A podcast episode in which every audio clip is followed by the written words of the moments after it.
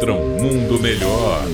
Uma crônica politicamente incorreta com Luiz Felipe Pondé. A cada dia fica mais claro que no Brasil, aqueles que são céticos ou desesperançosos têm razão em relação às instituições. Mas as coisas não são tão óbvias assim. Sabe-se que no país a corrupção faz parte de todos os níveis de negócios e de relações institucionais, seja na microfísica da corrupção ou na sua macrofísica.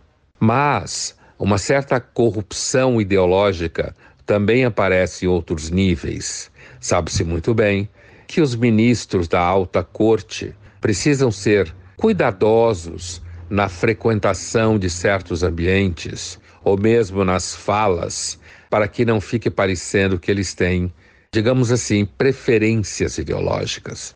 É claro que em bravatas todo mundo fala que pessoa física tem preferência ideológica, mas quando se transforma na PJ, na Suprema Corte, não teria. Mas as pessoas começam cada vez mais a desconfiar. Recentemente tem ficado claro em alguns membros da Suprema Corte brasileira claramente suas simpatias ideológicas.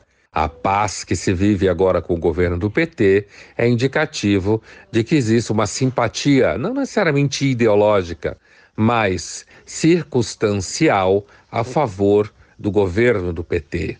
O que pega muito mal, porque na verdade uma Suprema Corte deve estar fora, além, acima de qualquer simpatia com qualquer governo.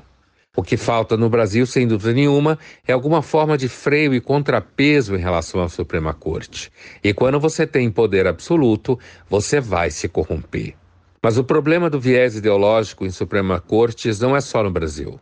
Nos Estados Unidos, que agora tem um Supremo que tende a ser conservador, posições progressistas têm sofrido. Mas se fosse o contrário, daria na mesma. Se o Supremo americano tivesse posições agora mais progressistas, os conservadores iriam sofrer.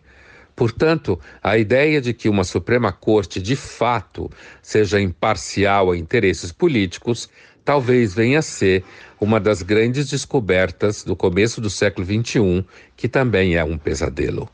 Luiz Felipe Pondé, de São Paulo, para a Rádio Metrópole.